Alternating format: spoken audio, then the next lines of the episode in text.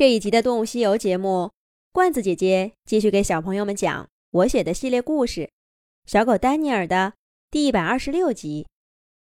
三年前，离威廉出生的时候还早，在查理的狼群，三只年轻的公狼正在秋天的林间空地上开心的嬉戏。天气逐渐转冷，它们身上。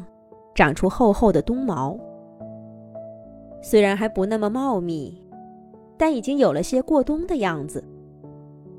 它们即将迎来森林中对狼群最友好的季节。当阔叶林的树叶大片大片的枯黄掉落，针叶林挂上厚厚的白雪，林间空地将变得十分开阔，方便狼群定位猎物。长时间的追踪。哥哥，听说到了冬天，那群鹿就会来到狼之谷，我们去捉一只回来，我来打头阵。说这话的是小弟弟麦克。麦克是一只银背灰狼，十分帅气，个子也高，一张英武的脸上全是活力。好。那我好好设计个方案，咱们来个一击必中。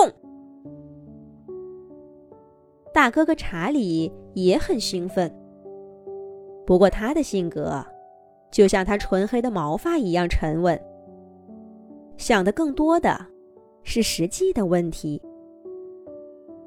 我反正没主意，你们说干啥就干啥，我都服从命令。有了肉。你们先吃，我最后再吃。喂，约瑟，你干嘛呢？别一个人站着呀！排行老二的怀特是位好好先生，一张灰白相间的花脸，跟他的好脾气很是相称。他说完这话，就跑去了一只孤零零站着的狼身边。查理、怀特和麦克是三兄弟，他们一同离开爸爸妈妈的狼群，独自闯生活。哥哥查理自然是这个小团体的老大，定位猎物、制定追踪方案、承担最危险的猎杀任务，都是他。勇敢的小弟弟麦克是哥哥的得力助手。不过，因为性格冲动，麦克也坏过一些事儿。至于怀特，他依然像在家里的时候一样，是兄弟们当中的开心果。怀特只想本本分分地做好自己的事儿，从不争功，也不捣乱。小小的狼群生活的很好，也积累了不少捕猎的经验。没过多久。查理就认识了母狼伊莎，他们很快成为夫妻，在当年的春天，生育了一窝狼宝宝。孩子们的出生，让怀特有了新的价值。除了妈妈伊莎，怀特成了小狼们最亲密的玩伴。只要伊莎允许，他就总是陪在小狼身边。每次捕猎回来。怀特总是比查理还要积极的，把嘴里的肉喂给小家伙们。小狼们没深没浅的在他身上跳来跳去，抓呀、挠啊、咬啊。有时候，连伊莎都看不过去了。孩子们的怀特叔叔却从不在意。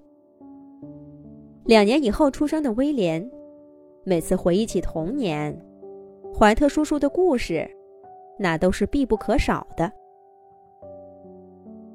怀特对家里的贡献还不止这些。一只年轻的小公狼偶尔离开家到外面游历，是再正常不过的事儿，就像威廉现在做的一样。不过谨慎胆小的怀特，只去了一次，就表示再也不想离开家了。但也就是那一次。让他认识了约瑟，一只沉默寡言的小公狼，还把他带回了家。当然啦，谁也想不到，瘦小的约瑟后来会成为狼王查理最得力的助手。而他的到来，也让这个年轻家庭内部的关系发生了一些微妙的变化。当然啦，这都是后话。在这个落英缤纷的秋天下午，查理的心情好极了。不算太多的家庭成员，一块不算太好却绝不差的领地，四只有战斗力的年轻公狼，同样充满活力的妻子。等明年孩子们长大了，家里就有十多只狼了。这在狼之谷，绝对是一只谁也不能忽视的力量。到时候，查理有信心把他的领地扩充到猎物最多的河谷地带。靠近森林深处的地方就不要了。查理不喜欢跟那些神出鬼没的猞猁做朋友。查理吹着凉爽的风，畅想着美好未来的图景。不过，他并没有让自己想太久，就收回思绪，谋划起即将到来的狩猎。好日子，要一步一个脚印的走出来。这个道理，查理从小就明白。现在的当务之急，是赶紧抓到一个大猎物，让全家人，特别是孩子们，在冬季到来的时候，美美的吃上一顿。这一次的捕猎，异乎寻常的成功，但在中间。却发生了一些让查理意外的插曲。